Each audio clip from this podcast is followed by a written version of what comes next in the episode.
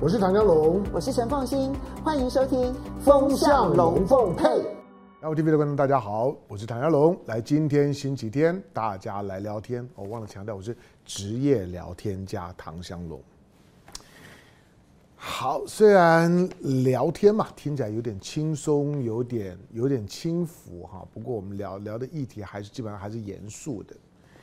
那聊两件事儿，我的我的我的重点是，我想在这个平台当中，因为这个平台的受众在台湾的受受众的比例呢相相当高，所以我觉得，我觉得谈一谈呢，最最近九月十二号。那大陆的国务院呢，正式出台的这一份叫做《中共中央国务院关于支持福建探索海峡两岸融合发展新路建设两岸融合发展示范区的意见》。对，那文件的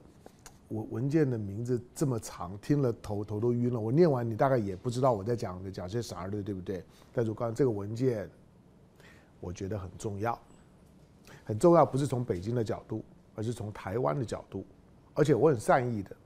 我从从民进党的角度，这份文件有学问，待会讲个答题。啊。不过呢，因为就像星期五在在风向龙凤配里面，我们谈了一点，就是最最近最近平常哈，平常我在不管做阅读啦，或者在收收集的资讯的过程当中，那。我会我会固定的去追踪的一些一些国际上面的重量级的一些学者评论人，在过去的这一个礼拜里面呢，都几乎几乎都来到了台台湾，不约而同的。早一点的呢，像像像是这个呃，Jeffrey Sachs，我也我也我我我我也去听了他的演讲，然后还跟他。感觉上面就好像是一个去蹭偶像的感觉，哎，跟他拍拍张拍张照，觉得嗯，好像了了了一桩心愿啊。因为，因为他们的书我都常看，而且他们的论点呢，对我来讲很有启发性。那我也觉得，我也觉得在在在他们身上呢，就是说，就是说学学到了一些。你知道，从一个从一个喜欢学学习或者阅读人来讲，你碰到那个就是你很心仪的作者的时候的那个那个很。很很尴尬，又有点很害羞，但是又想又想要去蹭一下的那种的感觉，即即使到我这种的六六十岁老男人身上呢，也是看得到的。好，那呃最最近到台湾的几个，包括美国的一些的知名学学者啦，新加坡的马凯硕啦，美国比如大家常听到我这些年呢常常听我提到的 m i r s h i m e r m i r s h i m e r 我还有好朋友特别呢。特别发 email 来来纠正我，就我有我有几个几个真的是真的是益友良良师益友啊，就发现呢我什么什么中文的发音错了，什么英文发音错了，他们呢对内容都不在乎，就是纠纠正我那个音，那叫 Mearsheimer。好，那这 Mearsheimer 呢，芝加哥大学的现实主义学学派的教授呢，或或者是 Ellison，好，那这个谈提这个提修昔底德陷阱。或者呢，在在上个世纪末开始对台湾的政治论述很有影影响力的这个 Joseph Nye，好，那这些人呢都来到了台湾，或者透过视讯参与了台湾的研讨会。那当然，台湾台湾本地也有一些的，也有有一些重要的一些的呃政治人物啊、评评论人啊，那也参与了研讨会。那新加坡的有有马凯硕，呃，他。他过去是新加坡大学的那叫什么？叫李光耀学院的院长吧，然后同时也是新加坡的，曾经担任过新加坡很长时间的驻联合国的大使。马凯硕印印度裔，啊，你不要你不要不要听他是姓马那个中文名字，但是他其实是印度裔，他是他是巴基斯坦的印度裔。那至于巴基斯坦为什么会有印度裔？哎，你你你要你可能要自己去做做功课，我没时间讲了。但但是你你只要知道，你只要知道就是说印度河，印度河呢是印度河主要是流流流经巴基斯坦，所以巴基斯坦境内有一条印度河，出海口也在巴基斯坦，你就知道你知道巴基斯坦跟印度的那个恩怨情仇是很复杂的。好，这不重点，重点是马马凯硕也来了，然后。然后隔隔两天呢，这个新加坡的前外长杨荣文那也来到了台湾。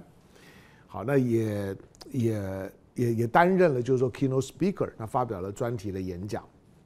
好，那我把这些人的讲话呢，我简单的分成两两组，一组呢，我说呢，一组是美国组，一组是新一些新加坡组。美国队跟新新加坡队呢，在同一个场合当中，针对台海的情势，那发表他们的他们的看法。那谈了谈呢，你会觉得，就如果说政治训练不够好的人，或者经验不够多的人，听一听你会觉得啊，大大家对台湾都很操心啊，然后呢，都都都呼吁啊，台湾不要挑衅啊，台湾要和平啊。对啊，那表象上是这样，但是其实美国队跟新加坡队呢，还是有很大的不同。对“和平”两个字，和平，和平是是很难去定义的。和平，我们整个倒过来定义，就不打仗吧，就不打仗，不不不死人，不冲突。倒过来来讲呢，基本上都还是个可接受的和平。可是呢，美国队讲讲的和平，跟新加坡队讲的和平呢，其实还是有有不一样。它的不一样在哪里？美国队讲的和和平呢，是一种今朝有酒今朝醉。的的今天的和平，就今朝有和平，那就今天就和平。那明天呢？明天不知道。所以，美国呢，不只是这些的学者们。那这些学者呢，虽然虽然都重量级学者，我也不能说呢，他们一定跟美国官方立场一样。但基本上面，他们非常的美国利益中中心导向。他们所有的思考，我认为你听他们讲话的时候，他们最核心的思考，你知道，每一个讲话的人，包括现在的的我。当我在说话的时候呢，在我的潜台词，在我讲出来的话的背后，有一个呢，我所设想的那个情境，是我内心的核心的价值，是我今天讲话的目的。我所有的讲话都是为了捍卫我那个没有讲出来的，我内心里面的那个核心的价值。它可能是个是个小小魔鬼，可能是个小小天使。Anyway，就就是有有有这样的一个东西。然后我如何透过语言呢去传达？传达呢，有助于更多人来共同捍卫呢我内心的那个小魔鬼、小小天使。好，那这些的美国队讲的呢，其实是在非常清楚的在捍卫呢美啊美国的利益。他跟新新加坡队是不太一样的。美国队呢，因此他他讲的是一种今朝有酒今朝醉，今天呢。今天有和平，那咱咱们就好好的享受今天的和和平。那明天呢？明天再说。明天甚至于他这些人呢，对明天没有什么太多的想法。我认为，包括兴起我们在谈到，就是说呢，像是米尔米尔海默，虽然他是呢芝加哥学学派，因为芝加哥学派在上个世纪，不管是不管是在国际政治或者是在在在经济政策领域里面，芝加哥学派的影响力是非常大的。比如说南美洲的智利，南美洲的智利的智利的整个的整个的经经济改改革，基本上面就是完完全全就是芝加哥学派在操盘的。所以芝加哥芝加哥作为美国的第三大城，作为美国呢不靠海的，不不在纽约也不在加加州的不靠海的中部的大城，它其实精英荟萃。可是，像是 Mearsheimer 这样的一个一个一个学学者，关注关注国际政治，而且经常有有很前瞻的预测的能力。那谈话的时候呢，会让你发龙起聩的一个学者。但是你会觉得，那他跟他跟 Henry Kissinger 跟跟基辛吉基辛格有有啥不一样呢？基辛格不也是现实主义的大师吗？有一个不一样，就是说，基辛格除了是除了对于对于国际事务的穿透力之之外，他同时提出了他认为的解决方案，以及符合美国利益的战略设定。这个呢是 Mearsheimer 他们没有做到或者做好的。好，那这些的美国美国派呢，他们虽然嘴巴上面也讲和平，就不要打仗，美美美国可一点都不希望，都不希望两岸冲突啊，两岸冲突如何如何。可是你听他讲话的那个底层是，他认为两两岸如果有发生冲突了之后，那一旦发生冲突，就可能是全面的冲突，两岸就统一了，而两岸统一对美国是不利的。因此，他们所谈的和的和平是希望尽量在不冲突的情况之下去维护美国现在在这个地区最大的利益。一旦发生冲突了之后，美国利益可能会受损。那那难难难道就一直这样子拖拖下去？不。现在其实你所有听到的这些的学者们，我认为了啊，我的诛心之论潜台词就这些的学者们对于和平是有条件，而且是有保鲜期的。所以有条件就就是在不侵害美国利益的情况之下的和平。所以保鲜期就是在美国还没有准备好之前的和平。但当美国准备好，比如说我台台积电呢都搬走了，或者对台湾的这些呢这些科技领域啊、产业啊等等的那种的依赖度，在供应链当中的角色呢没这么重要了，可替代性很高了。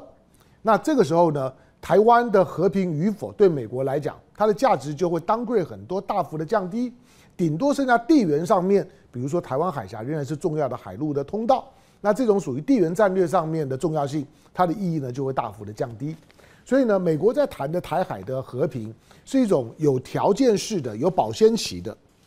和平，是在美国准备好以前，而台湾的重要性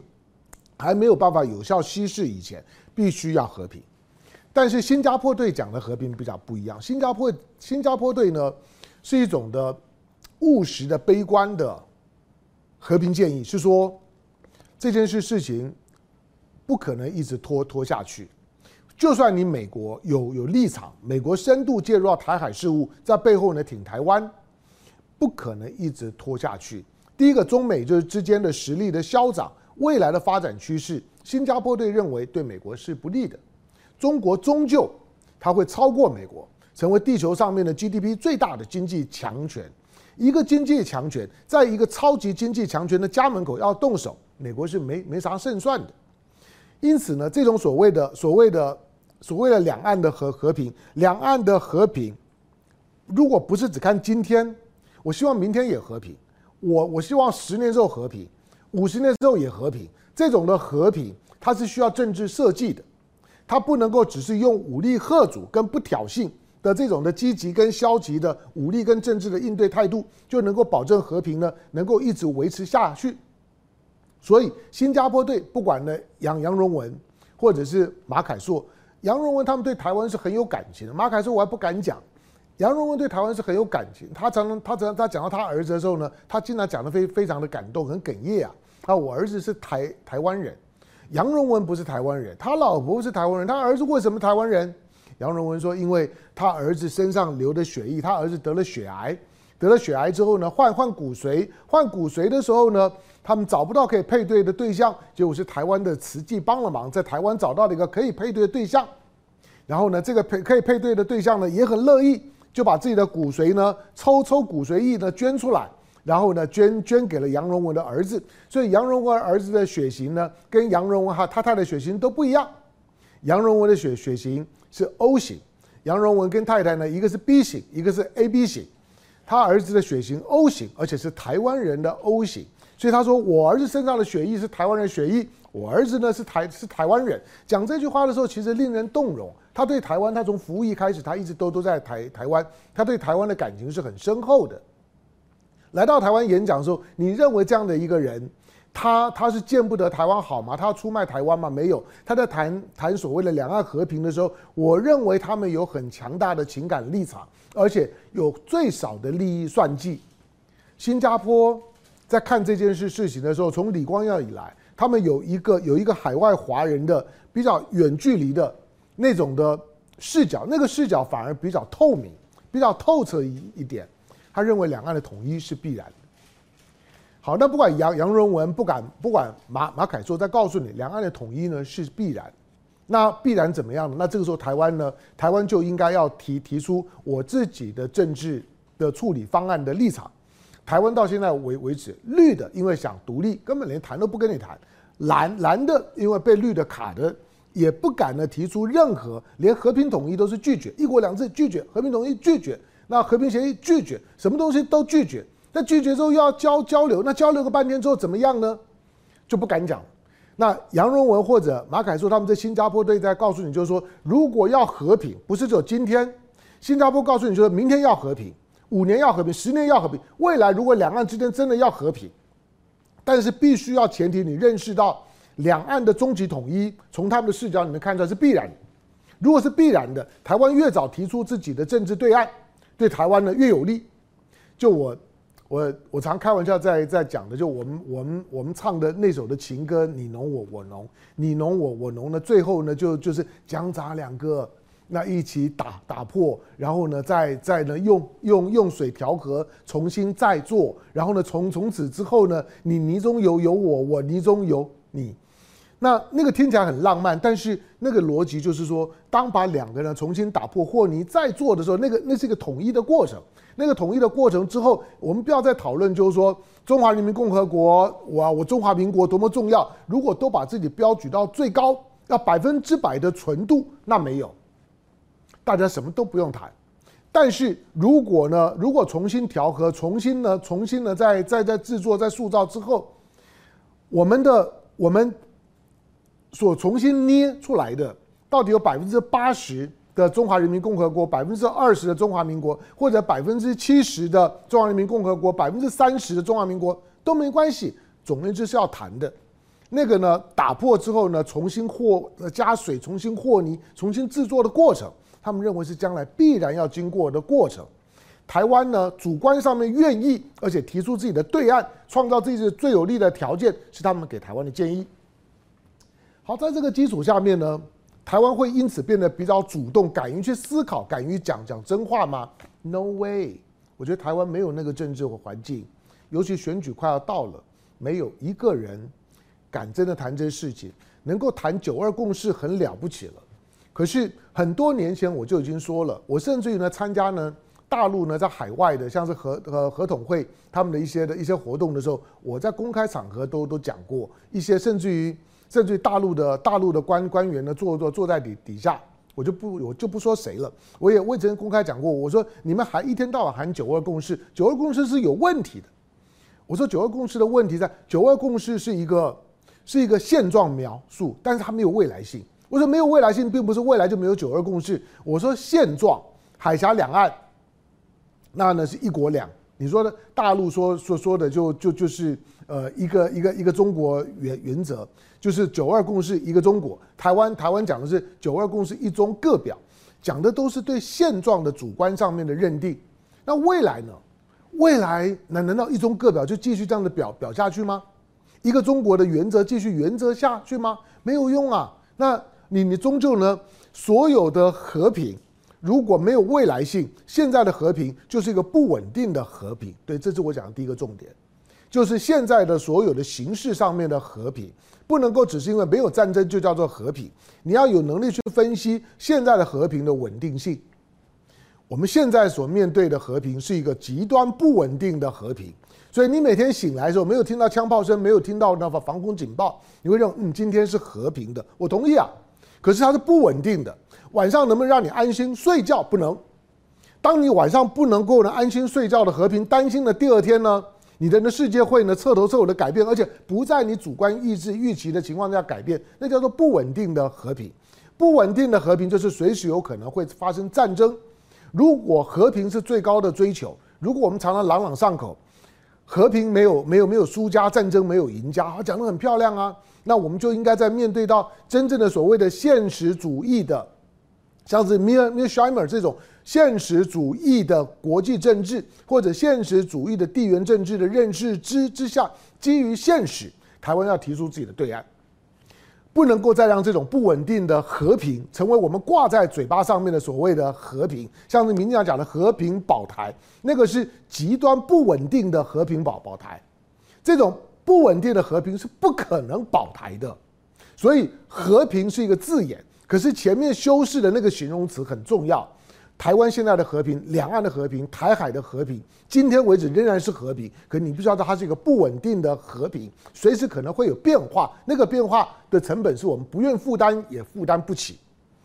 好，那大陆在干嘛呢？大陆呢最近所丢出来的，我刚刚讲的九月十二号国务院出台的这个，我们就叫做我们我们简单讲，叫闽台融合实实验，那应该叫做啊，OK，闽台融合发展示范区。那因为这个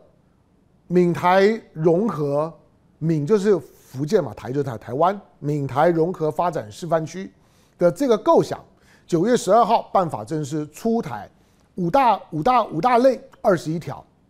然后那他什么时候来的？其实他是今年六月海峡论坛的时候，今年六月海峡论坛的时候，在当时第一次主持海峡论坛的王沪宁，现在的政协政协的，就是说主主席王沪宁在海峡论坛上面，用一种中央认可背书的方式，认为好像是福建主动提出来的，由福建方面的视角所推动的闽台的双边的融合发展的这个示范区的概念，中央认可。好，六月到现在三个月的时间，国务院呢就正式呢出台了。好的，出台了之后呢，我很意外啊，台湾方方面，除了我看到呢，像《中国时报》啦，写一些硬邦邦的文章以外啊，我真的不不觉得有有谁用用一种比较通俗的一些的口语去告诉大家说，这个所谓融合发展示范区到底是个什么东西。那我就简单简单讲，就是第一个。我我用我用概率的方式啊，我我我不是条文，大家自己可以可以找找得到。概率方第一个就是说，民进党在谈的，民进党想要追求所谓的两海峡两岸一边一国，但是大陆方面已经正式的做出回应了。海峡两岸当然不可能一边一国，但是海峡两岸一边一省，哦，OK，一边是福建省，一边是台湾省，而这两个省要推动双向的交流。第二个就是。这种所谓的那为什么是福福建？这又呢牵牵涉到了一个一个对台湾的台湾的所谓的汉文化的认识的问题。台湾当然在汉人在在上个世纪的十七世纪四百年前，汉人开始陆陆续续呢从大陆呢移民呢到到台湾以前，台湾岛上有很多的原住民，除了原住民以外，其他人都是外外来的，所以。荷兰人呢，在一九，在一六一六二一六二零年一六二一六二零年左左右，荷兰人呢，荷兰在当时用非常粗糙的方式做了第一次的台湾的人口的推估。那个时候呢，荷兰人推估呢是台湾这个地方，台湾岛上面有山地原原住民，住山上的原住民大概十万人，平地原住民大概十万人，汉人两万人。但之后你看到呢？现在的汉人，现在的原住民，在当时荷兰人说有二十万，现在现在原住民也才不过四十几万，所以原住民经过四百年没有没有增加多多少，很多还都是呢跟汉人通婚生下来的。可是汉人呢，从当时的两万到现在两千多万，不管你你是你是泉州人、漳州人、客家人、外省人都一样。可是它里面出现一个问题，就是说它有个很重要的时间的段落呢，就是一九四九年。一九四九年呢，国蒋介石的国民政府在大陆呢国国共内内战呢战败了之后，撤退到到台湾，它改变了台湾跟大陆这两个地方的汉文化的交流跟跟跟所谓的主流的认定的方方式。在这之前的时候，台湾岛上面的汉文化是以闽南文化为主流的。可是呢，国民政府到了台湾之后，因为他是以南京为首都迁过来的，同时之前呢，因为抗战也在重庆待了很很很久，所以也有很强烈的上海的背景，所以呢，它是一个上海、南京、重庆、北京这些的大都会的这些呢比较偏北方，同时是以普通话为主体的精英的统治集团呢，到了台湾。那这样子的一个以以这种以这种以讲普通话为主的所谓的非闽南系的非闽南系的这些大陆的精英，到了台湾的所形成的这个统治集团，在一九四九年之后，不管两岸之间在军事对抗，它是主的主体；政治对话，它是主体，以至于呢，大陆方面在两岸交流过程当当中，过去所有的政治对话跟统战动作。都是心里面所设想的那个对象，都是这个统统治主主体，他是来自大陆各省，包包括我，我父亲。从湖南来，我认识的很多的叔叔叔伯伯们，他们来来自大陆各省，湖南啊、山山东啊，什么哪里都都都有，福建当然也有一些，但是呢，那比例相对就被稀稀释掉，而且就不是主体，所以过去两岸之间的政治对话。远的不要讲，就九二年九二共识吧，到现在为止呢，三十几年的时间，所有的对话都是这种呢普通话国语式的对对话，基本上面呢都是国共两个统治集团之间的对话，这个连民进党呢都没办法讲得很很清楚。好，但是现在的这一份的，所以说呢，闽台融合示范区的方案，他在告诉你，他好像看到了什么问题，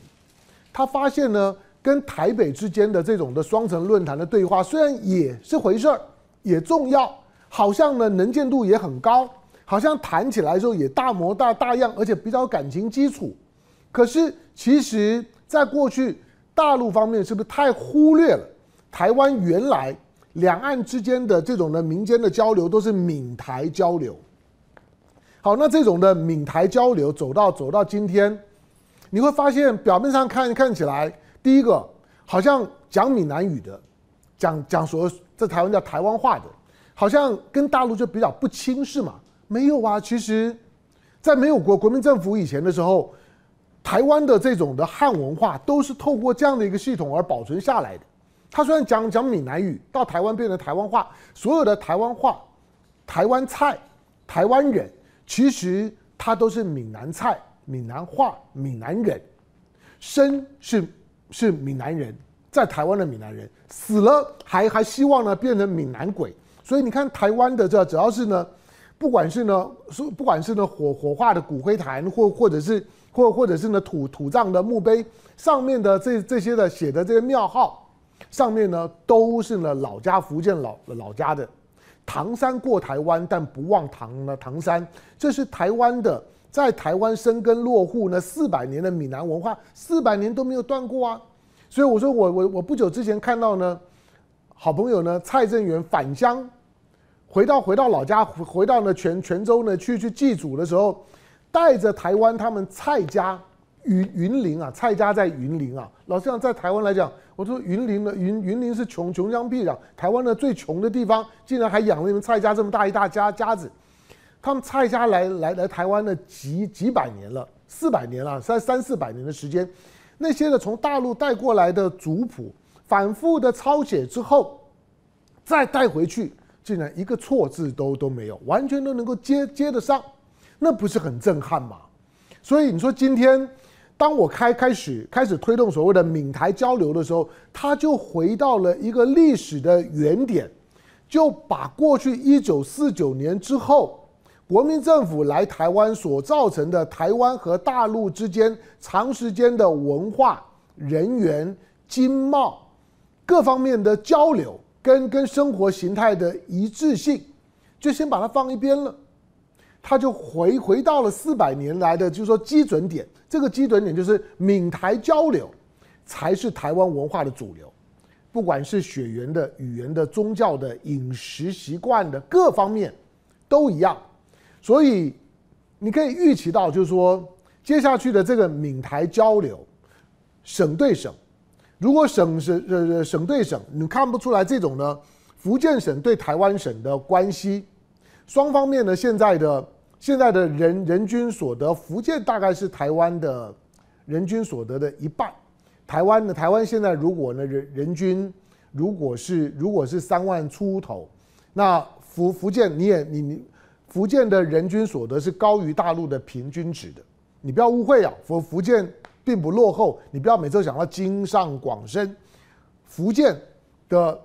土地面面面积土地面积大概是台湾的台湾的三倍。人口呢，大概是台湾的近两倍，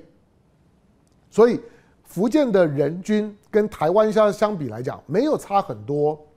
这种的交流，而福建的总体的 GDP 的 base 已经比比台湾大。二零一八年呢，我我就曾经讲过，福建的 GDP 正式超过台湾，这是台湾海峡一件大事。那个时候不不见得有人有感觉，不过今天好好像就有点感觉，因为我在当时还特别写文章讲过，我说这是大事情。当福建的 GDP 超过台湾的时候，就像中国大陆 GDP 如果超过美国的时候，美国一定会觉得说完了，这是一个这是一个天翻地覆的改变。那福建的 GDP 超过台湾，台湾竟然没有感觉，台湾海峡就改变了。接下去呢，台湾呢在面对福建的时候呢，你就少装那副优越优越感，大家没有差太多。所以现在的闽台交流已经不是那种呢过去四百年，在呢在福建呢可能一些混不下去的。或者想要外移的人口到台湾呢，寻找他的他的第二人生，现在不不不是，现在彼此之间的那种的交流互动，他在召唤台湾人回流。他对对台湾人呢，开出了，开出不是准国民待遇，几乎就是国民待遇。那四个字，愿落尽落。你想在大陆，想在福福建落落户，只要你想落户，我就尽量去让你落落户。你享受的待遇，甚至希望呢，台湾人多参与呢，福建的一些。包括一些一些一些仲裁啦等等等这这方面的一些的属于他政治体制、社会体体制的事情，希望台湾人能够更多的参与。那他在干什么？其实所谓的闽台交流示范区，就是一国两制的示范区，就是和平统一的示范区。所以和平统一的示范已经启动了。一国两制的示范，在一国的概念，从从北京的角角度了，在一国，在综合人中华人民共和国的概念之下的一国两制，就在福建跟台湾在进行实验，在进行对接。好，那刚开始他台湾人可能会觉得啊，那个福建离我还还很远啊，那个那个台湾海峡两两两两百公里，因为大部分人对政治以及某一个某一个政策出台之后会发生什么影响。老实讲，人呐、啊，绝大部分人是缺乏想象力的，所以要如何去激发想象力，那就从金门马马祖先先做起。所以你会看到的是，一开始的时候是厦门跟金门的完全对接，福州跟跟了马祖的完全对接。当这两个对接都完成，在在这两个小小实验都完成了之后，才会是呢更全面，不太需要想象你就能够理解的福建。跟台湾的之间的对接的关系，当从台湾的角度来讲，说你想示范就就示范了，你想对接就对接啊，我我就一定要接招就要当回事嘛？对，这个是台湾的立场。我只是说大陆的这份文件出台了之后，它会出现这样的一个态度跟这样的效果，可能很很快的，你就会发发现很多对台湾的所谓的统战式的讲话，不再是用普通话，不再是用国语。可能是用闽南语，那说闽南语，闽南语怎么样呢？我国语我也听听得懂啊。不，我跟你讲，语言啊，还语言还是很重要的，就是说，就是说这种的社会互动的时候有催情效果的东西，就是我们使用相同的语言，你讲英文我也听得懂啊，你讲普通话我也听得懂啊，可是讲闽南语亲切，这个亲切呢会让大家慢慢的触动，就是说，哎，原来。你你讲话跟我是一样，你知道有很多，比如说在台湾，闽南人呢碰到像我这这种的这种的外省囡啊，就会觉得说啊，你外外外省诶，外省弟啊，外省囡呐，外省外省那个外，我说中中国人的语言当当中呢，加个外的人就是非我族类的意思，外省人、外国人、外星人、外婆，你你都知道那个外就是不是我们自己人。女女方呢称称自己的老公说，这个外子，就是外子，你不是我儿子，是外面的外子。所以中中国文里面说中国话，你加个外的，都就表示好像是有点关系，可是还是有距离感。所以当外省人呢讲讲呢讲就就说呢这个国语的时候，那种的交流还是有点距离感。可是闽南话跟台湾话，台湾话是台湾人讲的啦，但是其实它就是闽闽南话。那个对话的时候，它一定会有一些政治上的催情效果。好吧，那它既有博感情的部分，也有呢，也有实验的成分。这个实验呢，会不会有效果？因为它会动到民进党的基本盘。民民进党的选票有很大一部分，是因为长时间呢，对于闽南族群所进行的悲情教育以及政治灌输，说呢那些讲国语的跟我们不同挂的。但是如果对岸来了一些不讲国语的，跟你一样讲闽南话的，像是像像是赖清德啊等等，民进党很喜欢秀他自己的自自自己的闽闽南语的，觉得我闽南讲得很好，跟你跟你国民党不一样，那你就看到一批呢讲闽南语讲的跟你一样好的共共产党要来跟你对话了，国民党还不见得没有几个能够用很溜的闽南语跟跟你民进党对话，除了像是谢龙介啊这些人以外，大部分的国民党的外省精英闽南语都不太行了，没有没有这么好。可是你会发现，大陆的对岸会来一批闽南语非常好的，可以跟你很溜的用闽南语对话。结果你发现他是共产党，那个时候你怎么办？你认为对台湾的民众会产生怎么样的影影响？简单讲，和平统一的试验开始了，一国两制的试验开始了，对民进党基本盘的统战呢开始了，这是过去没有的，所以不要低估这件事情。我认为民进党到现在为止还搞不清楚状况。感谢收看今天的周末的雅虎 TV，周末快乐，下礼拜见，拜拜。